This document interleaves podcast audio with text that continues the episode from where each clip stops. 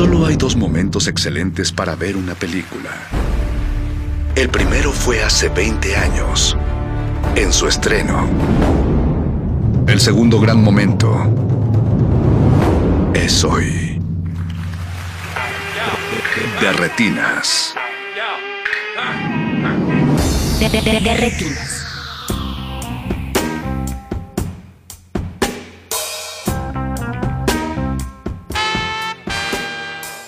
Buenas noches y bienvenidos a De Retinas, esta es su cabina cinematográfica.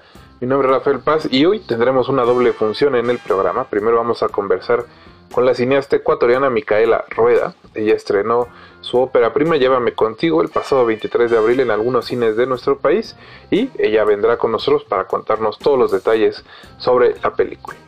Después nos conectaremos con Julián Hernández, a quien posiblemente recuerdan de cuando nos visitó para charlar sobre Yo soy la felicidad de este mundo o Rencor Tatuado. Ahora nos visita porque el próximo 30 de abril estrena su nueva película, La diosa del asfalto, y además de cotorrear sobre eh, su trabajo, pues vamos a platicar sobre el cine popular mexicano.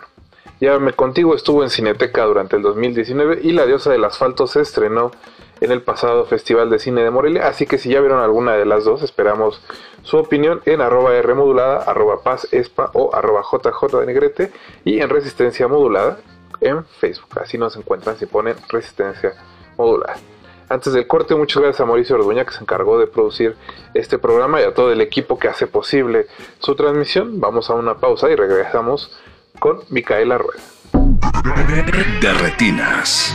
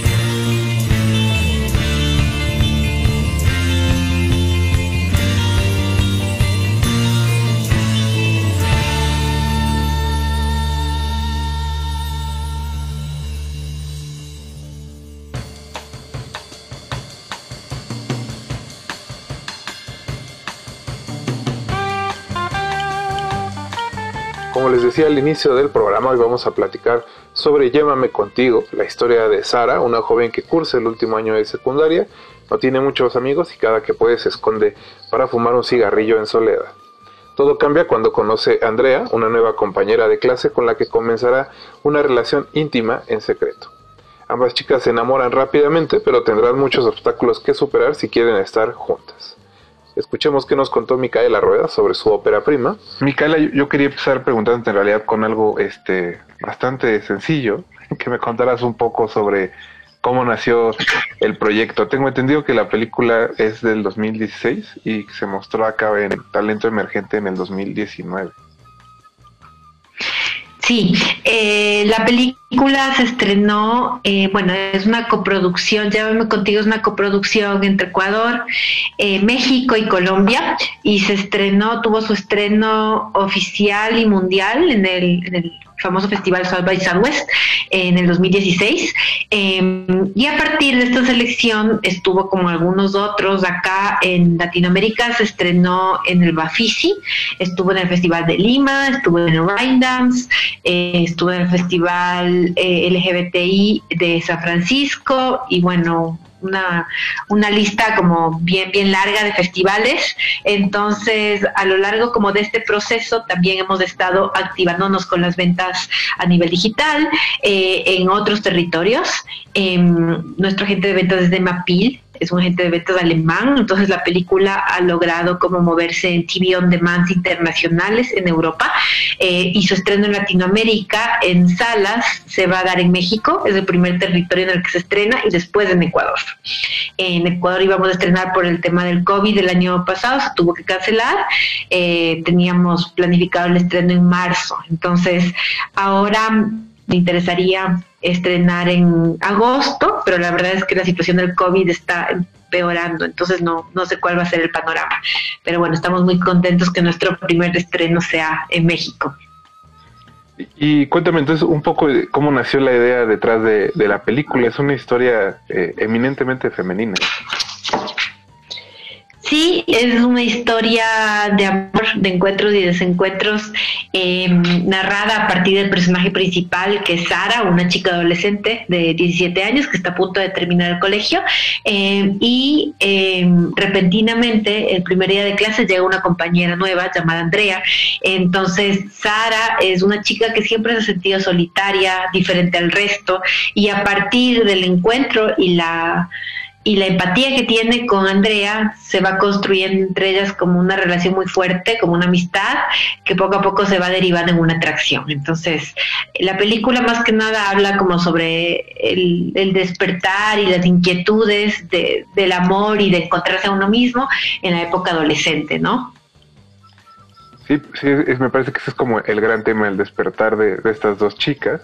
Eh, pero también creo que... Eh, eh, involucra un poco, digamos, ¿cómo decirlo? Es también una película sobre la manera en que le tememos a la sociedad por demostrar nuestra propia naturaleza, ¿no? Eh, creo que hay todo un lemotivo en la película donde cada que ellas expresan en público su cariño, siempre hay miradas que las desaprueban, ¿no? En el, en el colectivo, en el bar, sus propios padres, ¿no? Cuando se sugiere, les sugiere que les va a confesar qué está sucediendo. También la primera respuesta que ella recibe es este de desaprobación. Sí, sí, total. O sea, yo creo que el tema del conflicto de los personajes se fue construyendo hacia un conflicto interno. O sea, no hay como tampoco una reacción polémica y fuerte de la sociedad. Creo que todo se va construyendo como a partir de, como tú dices, leitmotivs y, y pequeñas sutilezas de reacciones, de miradas, de silencios incómodos. Em, pero me interesaba como construir más de eso. O sea, más que un conflicto externo eh, que explota como en el enfrentamiento con la sociedad, es como ellas van enfrentando esta atracción de forma como muy sutil, pero es interna, ¿no? O sea, es la manera en cómo ellas se sienten en su entorno. Entonces, como que a partir de esa subjetividad y esa voz de los personajes es que vamos encontrando estas reacciones en el resto. Y eh, no sé si, si leí mal, pero me parece que cuando se estaba filmando la película, o más o menos calculando por las fechas, eh, la aprobación de la unión civil entre personas del mismo sexo en Ecuador tenía en realidad poco tiempo de estar, digamos, eh, pues sí, aprobada. no sé qué tanto influyó eso en el hacer de la película o en su, pues sí, en su, en su producción. En su, Sí, o sea, en realidad eso se dio, sí, eh, lo del matrimonio igualitario se dio ya como dos o tres años después de rodar. Nosotros cuando rodamos sí fue como un proceso largo entre editarla, conseguir los fondos para poder finalizarla y después distribuirla. Entonces, eh, más bien como que en el proceso final de la película vivimos como todo el tema de las manifestaciones de, y, y de los procesos legales, ¿no? Entonces yo creo que sí fue como también una reflexión que se fue dando en este, en este trayecto final de la película y si nos preguntábamos como, bueno, ¿qué va a pasar ahora que estrenemos? ¿Habrá o no habrá mayor aceptación? Entonces yo creo que a pesar de que el movimiento feminista y el movimiento gay están como trascendiendo y permeando como en diferentes eh, esferas de la sociedad, todavía sigue siendo un tabú. Siento que todo, y pienso y he visto que todavía eh, sigue habiendo como mucho prejuicio en, ciertos sectores, ¿no? Sobre todo de derecha, de provida, conservadores. Entonces, eh, creo que también eh, la misión del arte es como desestabilizar un poco este tipo de estructuras, ¿no? Y causar como una cierta crisis. Yo no creo que es una película panfletaria ni con el título gay en la cabeza, sino que habla de otras cosas, habla como de las relaciones humanas, pero justamente como que a partir de esas eh, relaciones humanas es que se construye también un subdiscurso sobre la diversidad sexual. Entonces, eso sí creo que va a causar como cierto conflicto en algunos sectores, pero bueno, creo que también lo que te decía, la función del arte también para mí es como desarticular ciertas, ciertas estructuras que, que no sé si están bien, ¿no? No sé si son las correctas justo creo que eh, al ver los créditos también se nota que te interesaste por incluir la mayor cantidad de mujeres en, el hacer de la película. E imagino que como en México y en muchas otras partes de Latinoamérica, en realidad siguen eh, siendo, la representación femenina sigue siendo mínima en la industria cinematográfica o no sé si haya cambiado algo en los últimos años en Ecuador. ¿Qué nos puedes contar respecto de eso? Sí, o sea, me interesaba, creo que se fue dando de una manera muy orgánica. Eh, siempre he estado rodeada de mujeres, la verdad, o sea, he tenido como una relación muy profunda con mis amigas, con mis tías, en mi casa casi todas somos mujeres también, tengo muchas hermanas, muchas tías, entonces, eh, claro, como que ya a partir de ese de esa construcción y esa referencia que tengo desde la infancia, fui buscando también eh, amigas profesionales, mujeres realizadoras y en distintas áreas, como directoras de arte, directoras de actores, em, que estuvieron como presentes a lo largo de la película y sí, en el rodaje mm, creo que más del 80% éramos mujeres, se sentía como esa sinergia, esa fuerza femenina. Em, y bueno, con respecto a, tu pregunta de, de cómo la mujer se ubica ahora en la industria cinematográfica, la verdad es que pienso que es todavía como una lucha en la que estamos como para poder eh, ocupar puestos que realmente no nos toca, sino los buscamos, porque muchas veces las mujeres eh, van cayendo como en puestos de producción, de vestuario, de arte, y a veces no, no queremos eso, solo nos van delegando y como nos gusta hacer cine, queremos estar en la industria, vamos asumiendo esos roles. Eh, entonces yo creo que hay muchas mujeres que quieren contar sus propias historias, muchas mujeres guionistas, muchas mujeres directoras, pero todavía como por todo este sistema y esta línea patriarcal que nos domina, eh, no existen muchas mujeres a cargo como de puestos de poder que puedan tomar decisiones. Entonces, hay, hay como pocas mujeres líderes porque no hay los espacios, no nos dan esos espacios. Entonces creo que también es una responsabilidad de todas nosotras de poder ser sororas y crear esa red ¿no? De, de mujeres, de trabajadoras. También, Micaela, eh, me parece que la película se estrenó por primera vez en festivales con otro título, que no es el que llega, el que llevará, digamos, en las salas de nuestro país, ¿no? La película actualmente se presenta como Llévame contigo, pero también me interesaba preguntarte eh, a, qué se debió ese cambio. ¿Fue algo meramente, digamos, como eh, pensando en lo comercial de la película. Eh, sí, bueno, en realidad la película se llamaba Uyo Sakama Pasear acá en Ecuador.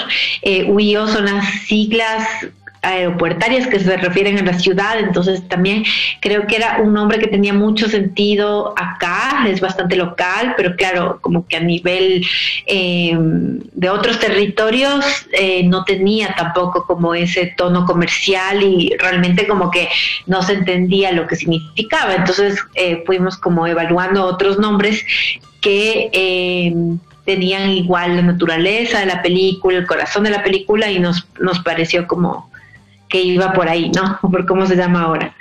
De, de, retinas.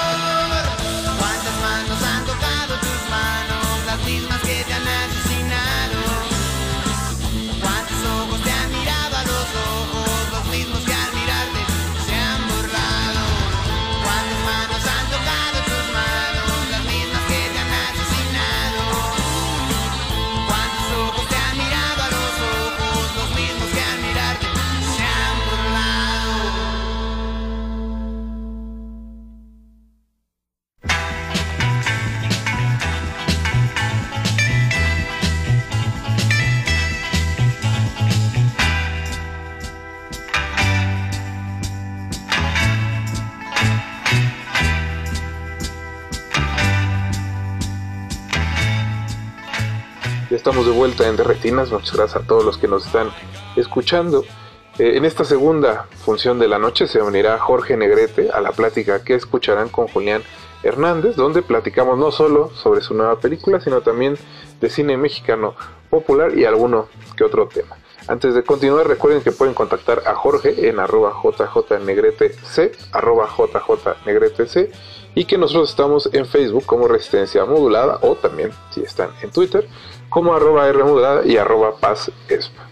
La nueva, digo, La diosa del asfalto, que es la nueva película de Julián, cuenta la historia de Max, una chica que regresa a su barrio convertida en la vocalista de un grupo de rock. Ahí, lo ahí le esperan los recuerdos, las últimas noticias y las verdades que durante años guardaron silencio y sobre todo sus antiguas amigas del barrio. Ella regresa para morir, no sin antes entender y significar todas las razones que quedaron pendientes en su pasado. Escuchemos qué nos dijo Julián. Pues Julián, muchas gracias por la entrevista, muchas gracias por visitarnos hoy en el programa. Eh, pues La diosa del asfalto se estrenó el año pasado en Morelia, me parece que fue la primera vez que se pasó, si no me equivoco. Eh, creo que sí, sí, sí, de hecho en México sí, por supuesto.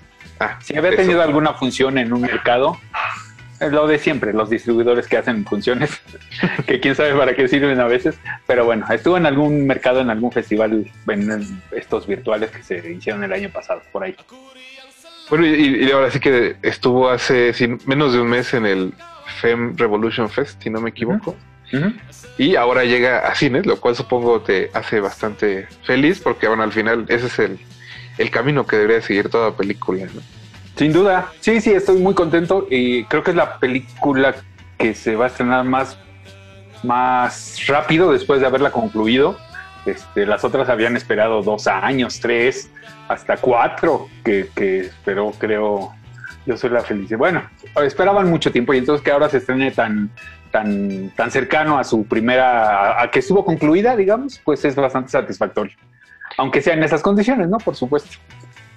Eh, Justo ahorita que mencionas Yo soy la felicidad de este mundo, recuerdo cuando viniste con nosotros a la cabina, que debe haber sido ahí por el 2017, si mal no recuerdo, nos contaste que estabas preparando una película inspirada en tu amor por el cine popular y por Valentín Trujillo, y que imagino debe ser esta. Era esta, sí, por supuesto. Sí, sí, sí. Entonces, entonces, en realidad queríamos empezar, Jorge y yo, eh, preguntándote un poco y platicando sobre ese gusto que tienes por el cine popular, que algunos llaman populachero o callejero, Ajá, claro. y, y cómo pues influyó precisamente en que te acercaras a la diosa del asfalto. Pues fue, fue muy sencillo. Yo du- lo he contado ya en repetidas ocasiones. Cuando entré al CUEC, oculté como todo lo que de alguna manera me había llevado y me había generado el deseo de estudiar cine en, en determinado momento después de que tuve el fracaso aquel con la música, el tropiezo, digamos, aquel con la música y que me decidí para por estudiar cine, por buscar dónde estaba el CUEC, este fue fue fue en realidad mi gusto por el cine popular, el gusto que yo veía, digo, el cine que yo veía en los cines eh, por los por donde vivía en aquella época que era muy cerca de donde se desarrolló originalmente la historia de las castradoras de Santa Fe por Tacubaya, por Jalalpa, por este, por la Presidentes, la E- no la era está del otro lado, la Piloto y todas esas colonias. Yo viví, yo viví por ahí durante mucho tiempo cuando fui pequeño y bajaba, ahora sí que bajaba a Tacubaya, al cine Jalisco, al cine Carrusel y veía muchas muchas películas de los realizadores de los años 80, 70 y 80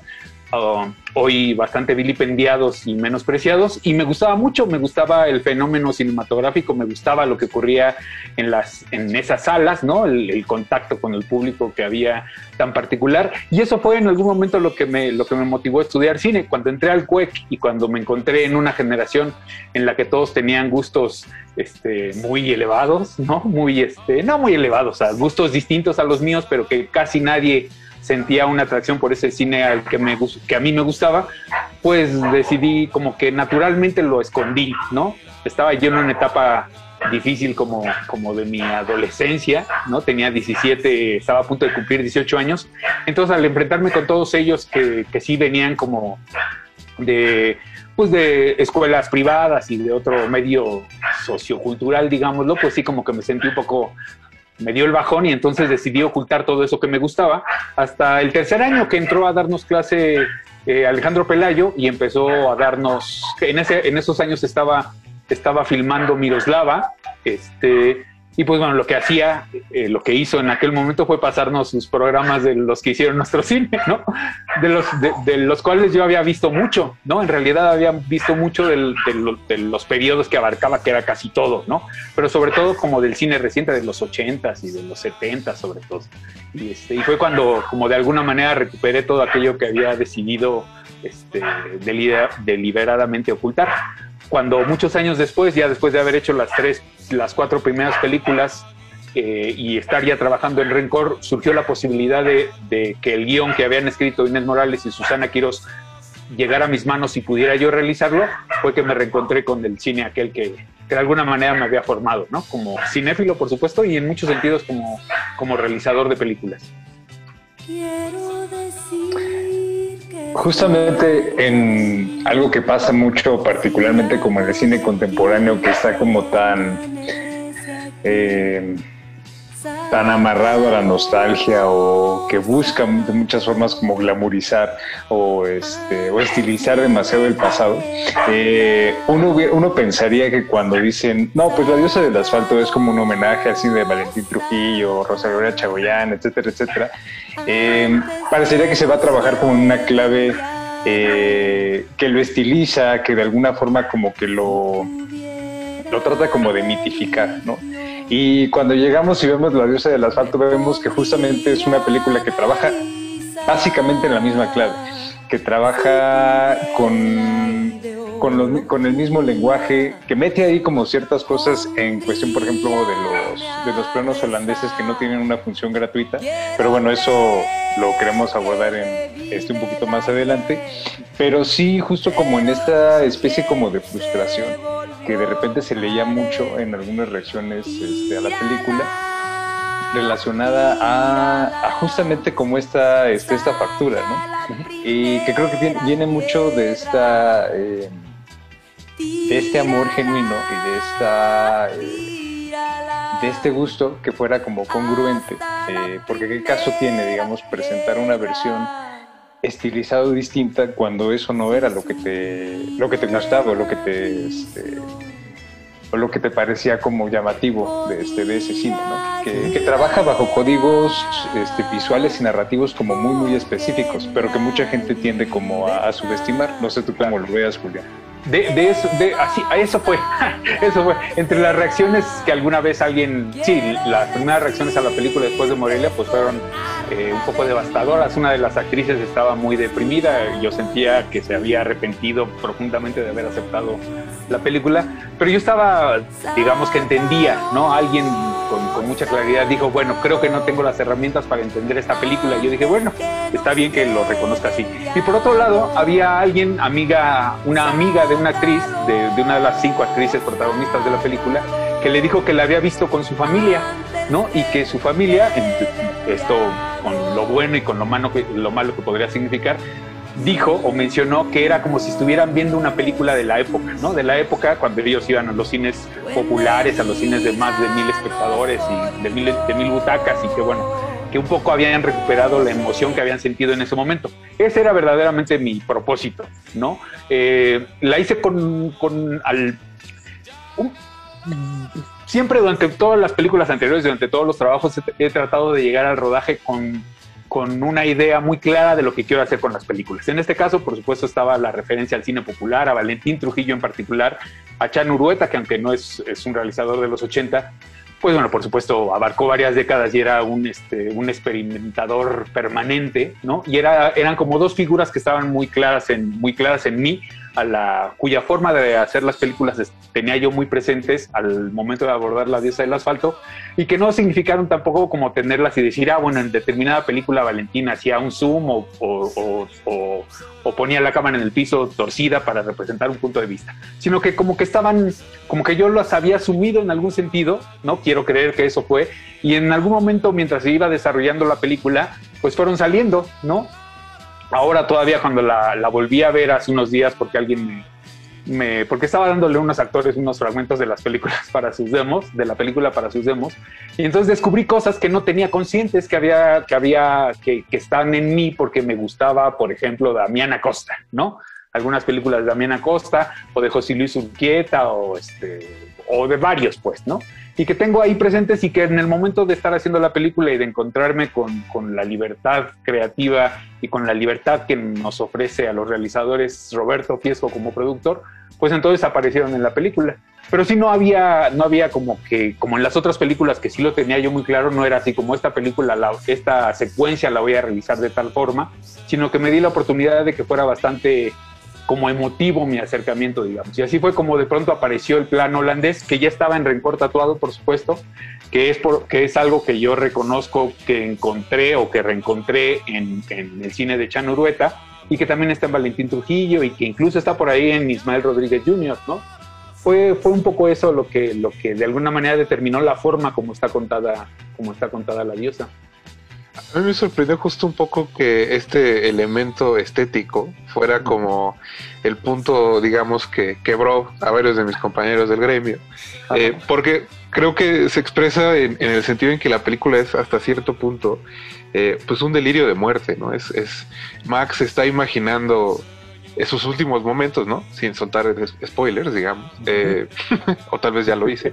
Pero digamos que la película es lo que Max recuerda y lo que Max imagina. Entonces, este, este motivo estético que puede ser este que se va, digamos, torciendo hasta ser verdaderamente exagerado, casi expresionista, pues creo que va acompañado de eso, de lo que está tratando de hacer la película.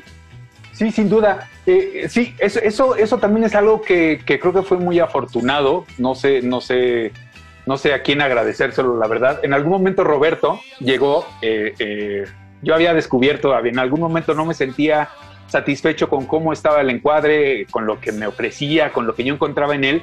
Y entonces dije, ¿qué haré, qué haré, qué haré? ¿No? Y entonces este fue que le pedí a Cantú que por qué no hacíamos un plan holandés. Y de ahí se inició la, la travesía a través de los planos holandeses a lo largo de la película.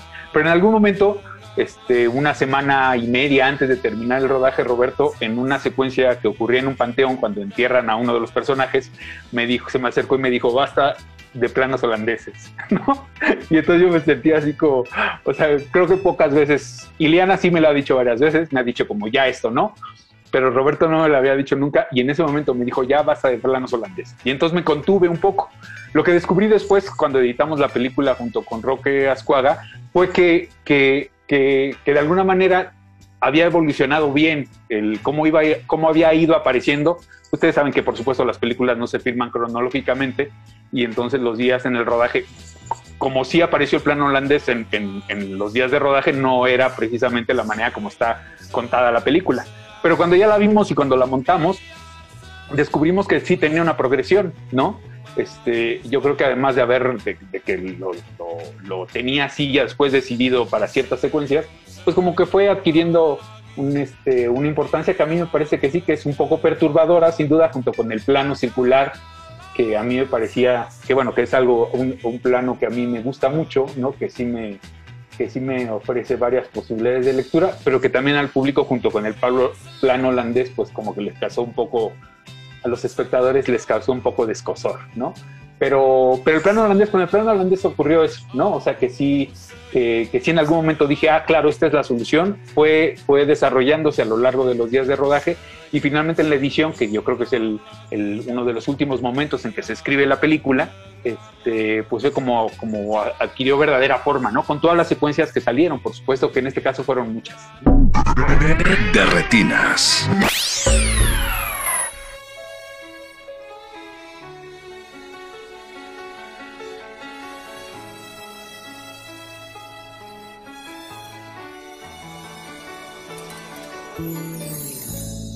Como deseo que sea mañana para estar en tus brazos otra vez. Como me quieres hoy que sea mañana y volver a vivir igual que ayer. Quiero hacerte sentir de la semana esas dulces mañanas con amor. Y al volver a empezar el nuevo día, encontrar junto a ti felicidad.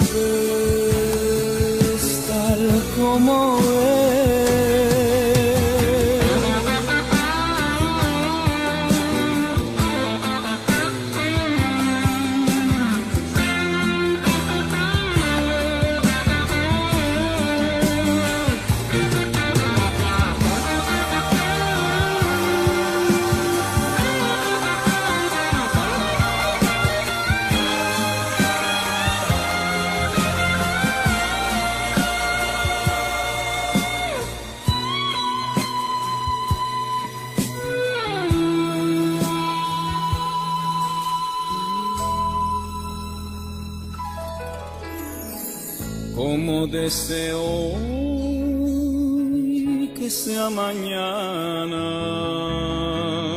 para estar en tus brazos otra vez. Como sonríes hoy, sonríe mañana cuando esté comenzando a amanecer. Dejamos muy atrás en el olvido amargas experiencias del ayer. Confundimos el tiempo en un instante,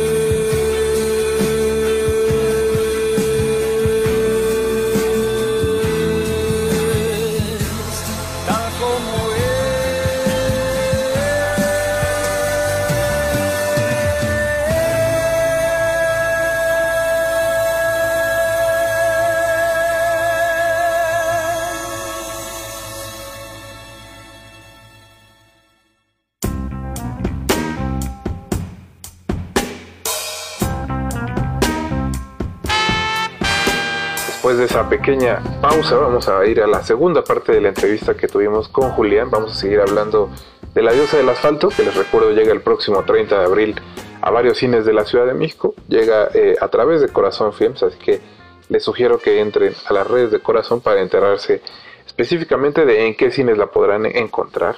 Y eh, eh, pues imagino que también habrá ahí algunos horarios.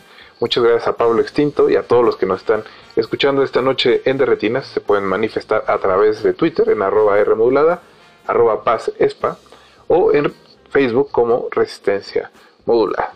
No se despeguen que vamos a seguir platicando con Julián Hernández y ustedes están en Derretinas.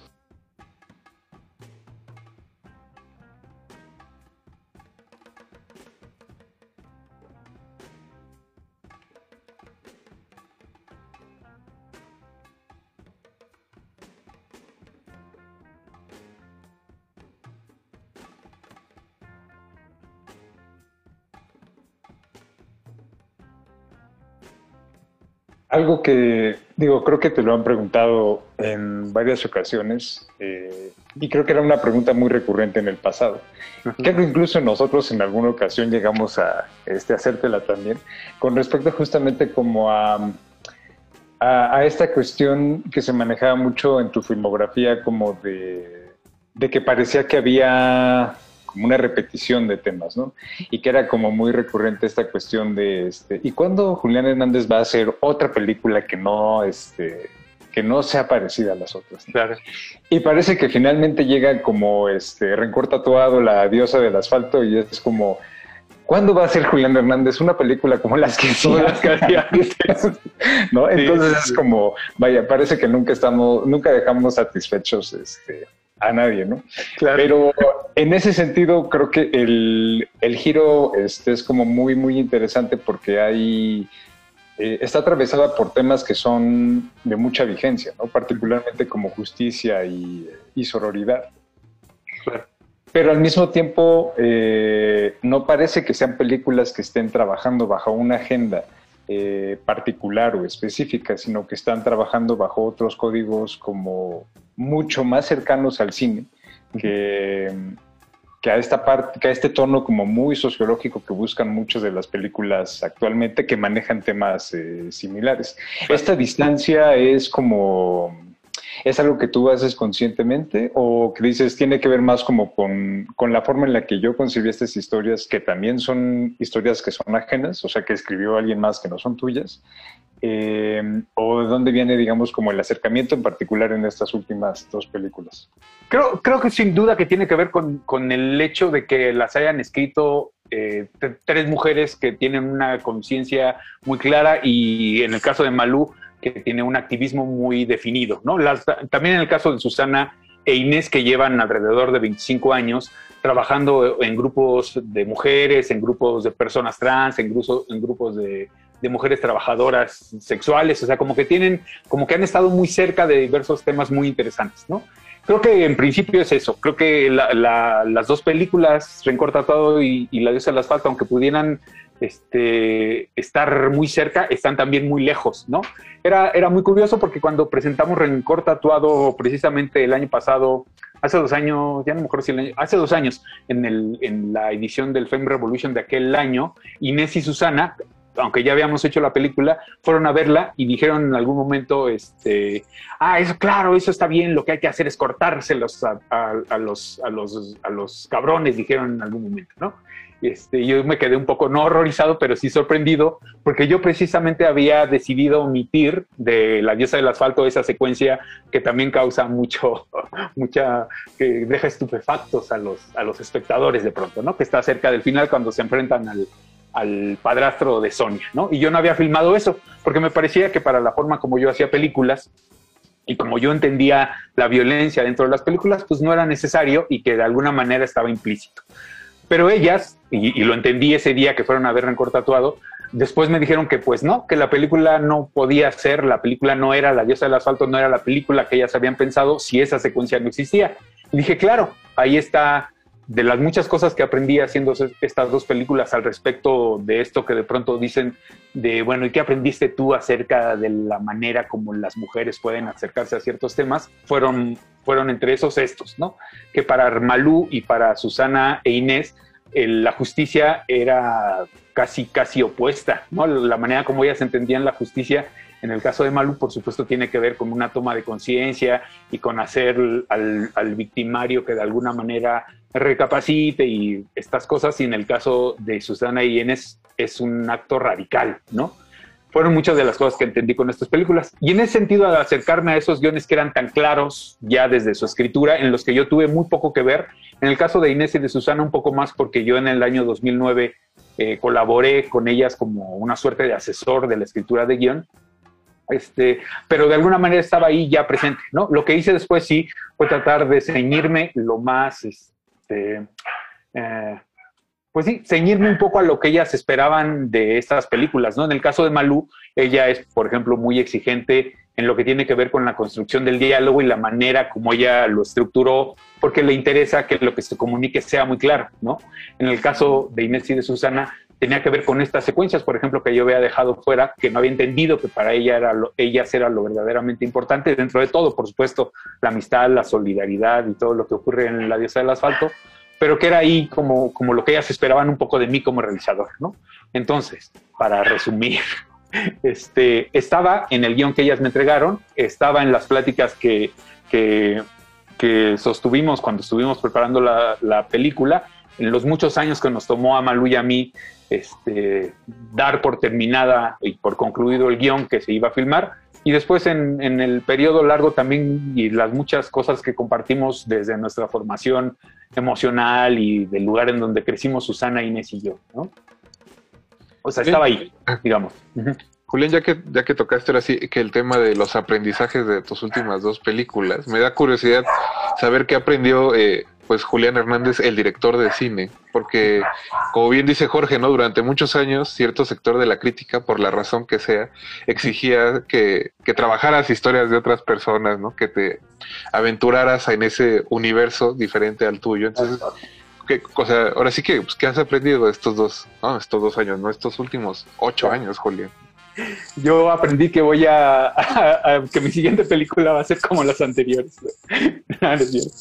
bueno, sí. Pues, digo, son películas que, que que salieron a la luz, digamos, o que se gestaron, se filmaron y se presentaron en un momento complicado, complicado para los hombres que intentamos acercarnos a estas temáticas, ¿no? De la manera más respetuosa, eh, solidaria, este, no sé, este, y que lo hemos hecho a lo largo de toda nuestra, nuestra carrera, porque bueno, mujeres en mis películas ha habido siempre, siempre en papeles importantes, siempre con, son, han sido mujeres, como les dicen ahora, empoderadas, pero bueno, siempre, siempre ha habido mujeres en mis películas. En algún momento decidí que quería que eso cambiara y, que, y- y construir estas dos películas que hice recientemente y salieron en un momento difícil, ¿no? Que, que, debido- que, que de acuerdo a la reacción sí me hicieron pensar.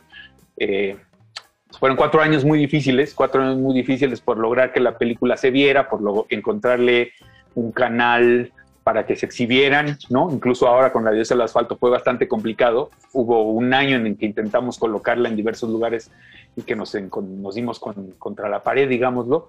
Entonces lo que pensé fue que, bueno, por supuesto, no me arrepiento de haberlas hecho, estoy muy contento con lo que aprendí, aprendí muchas cosas acerca de trabajar con la historia de otros, con guiones escritos por otras personas. Eh, creo que eso lo aplicaré, por supuesto, a la siguiente película, que es una historia escrita, escrita por mí una, una vez más, ¿no? Que intenta también, como en estas películas, que la acción se concentre, además de la construcción del plano y de cómo se entiende a través de la puesta en cámara, del emplazamiento y de la construcción audiovisual, que también esté contenida en el diálogo, que es algo que estaba fundamentalmente en Rencor- en Rencor y que también está en esta película, aunque el diálogo es totalmente distinto, ¿no? La manera como asumieron las escritoras el diálogo en las dos películas es totalmente distinta. Pero sí creo que en ese sentido, en cuanto a la narración, en la manera de contar la histo- las historias, creo que sí habrá, habrá un cambio sin duda en lo que venga, en lo que venga en el futuro. Sin duda ya está un poco, no sé si han tenido la oportunidad de ver El día comenzó ayer, ¿no? Que es un cortito que hice hace dos años. Ya, ya yo mismo en- entiendo que ahí hay un cambio, ¿no? Hay como una, una, no diré una mayor claridad, porque yo creo que mis películas son claras, ¿no? Este, se entienden de diversa manera o exigen del espectador un poco más de esfuerzo quizás que el que, que- el que exige una película contada cu- cuya narración es muy académica, pero creo que sí, que en, el, en ese corto ya, ya logré una suerte de concreción, digamos, ¿no? Y creo que eso me gustaría que estuvieran en las películas que vienen, ¿no? La, diosa del asfalto en particular también me ofrecía una posibilidad de, irme hasta la cocina, como decía mi, maestro de guion en el CUEC, ¿no? Entonces había oportunidades que yo no quería desaprovechar.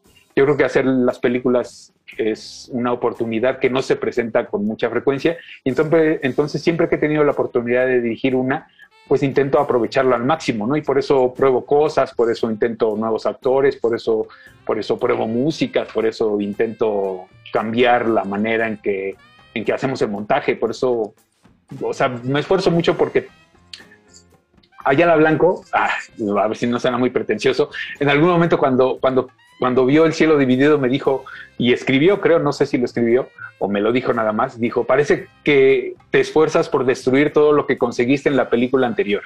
Y creo que eso he hecho con todas las películas, ¿no? O sea, cuando hice Rabioso Sol, después quise hacer Yo Soy la Felicidad y me dijeron que qué basura, y después Rencor, y dijeron que pues no entendía nada, que la pura complicación, y ahora La Diosa, y pues dicen que por qué me meto con temas y con, con, con grupos sociales que no entiendo y que no conozco y que solo vi en la televisión, cuando mi hermano que está allá afuera, pues formó parte de pandillas y yo lo veía y cosas por ahí, ¿no? Pues todas esas cosas como que he entendido y creo que eso se va a manifestar sin duda en la siguiente película, ¿no? Ojalá que ese proceso de destrucción continúe como ha seguido hasta ahora. ¿no? Pero justamente hablando como de esta, de esta evolución y como particularmente del interés que tienes por, este, por el cine mexicano, creo que hay este, pocas personas que tienen como el- la profundidad y la vastedad como de conocimiento particularmente de tanto de cineastas de la época de oro mexicano como de muchos de los que fueron como este cuyo legado fue oscurecido durante los 70s, 80s, 90s eh, y que son muy muy poco conocidos este, por muchas de las audiencias contemporáneas. Eh, en ese sentido creo que algo que siempre nos gusta hacer aquí es como cuando tenemos la oportunidad de hacerlo, porque obviamente no todas las personas tienen el conocimiento, eh, como de quizá de recomendar uno, dos títulos, justamente como de películas de los ochentas o de los noventas, que no que hayan tenido una influencia así directa en la diosa del asfalto, pero que estén más cercanas a este a lo que te gusta y a lo que te mueve. Ya, eh, pues fueron muchas. Hice, hice y por ahí, por, por ahí en el Twitter ofrecí que si alguien quería acercarse un poco a las películas que le había pasado a las actrices, que no eran todas, por supuesto, porque hay muchas que no encontré y que yo vi en algún momento cuando, cuando fui joven, pero, pero bueno, hice una lista y les, se las compartí. Este, había, por ejemplo, el trabajo de Sarah Minter y de Gregorio Rocha de los años 80, que creo que se llamaba Sábado de Mierda, alguno de ellos. Este, sí, ¿verdad? Sábado de Mierda. Sí, Sábado de Mierda. Y por supuesto, unas películas que a mí me gustan mucho porque son, son escatológicas y son, este, son muy re- repugnantes en el mejor sentido de la palabra, si puede haberlo. Son las películas de Ismael Rodríguez Jr., ¿no? Me acuerdo, bueno, por supuesto para esta, pues vi las dos que se acercaban más, que fueron, revisé las dos que se acercaban más a lo que es la diosa del asfalto y que son, por supuesto, Olor a Muerte y Pandilleros, ¿no? Pero no puedo dejar de lado Masacre en el río Tula y este, y este, había Robachicos, creo que se llamaba la otra. Bueno, tiene unas películas extraordinarias, extraordinarias por todo lo que significan, ¿no? Por la época, por el, por el, por el desparpajo con el que asumían la realización de las películas y por los, por los hallazgos que los hay sin duda en la manera como, como, como emplazar la cámara, que es algo que a mí me interesa mucho. Están esas, por supuesto, y está la filmografía completa de aquellos años de Valentín Trujillo hasta el secuestro de un periodista, creo yo. De un hombre violento hasta el secuestro de un periodista son películas muy importantes y que son películas a las que le puedes encontrar este, enseñanzas, sí, enseñanzas en cada plano y en cada manera de construir una secuencia. Esas, este, y bueno, en la, en la, en la- en esa lista estaba Amelia, ¿no? Amelia de Juan Guerrero, que no tiene nada que ver, que es una película de los 60, pero que a mí me parece que está muy cerca de la película, junto con, con alguna de Juan Manuel Torres, que se llama Diamantes, Oro y Amor. No sé por qué, pero la sentí que tenía que incluir esa película ahí. Y la incluí, y yo creo que las actrices han de haber dicho qué está haciendo esta película aquí, pero había algo en ella que me parecía que este que tenía que, que colaboraba con la, con la, con, con lo que quería yo contar con la diosa del asfalto, ¿no? Así nos vamos a despedir de este de Retinas. Muchas gracias a todos los que nos acompañaron. Muchas gracias a Jorge Negrete, muchas gracias a Julián Hernández y muchas gracias a Micaela Rueda que estuvieron esta noche con nosotros. Eh, el Pelis de esta noche salió del soundtrack de La Diosa del Asfalto, así que nosotros les pusimos la primera noche de Javier Batis, mi muñequita sintética del Aragán y compañía. Muchas gracias a Mauricio Orduña que se encargó de producir este espacio y a todo el equipo que hizo posible su transmisión. Mi nombre es Rafael Paz y los espero el próximo martes para platicar de cine aquí en Derretinas. Hasta luego. Antes de continuar tu camino, recuerda, no hay películas sin defectos. Si los buscas, te convertirás en crítico de cine. De retinas.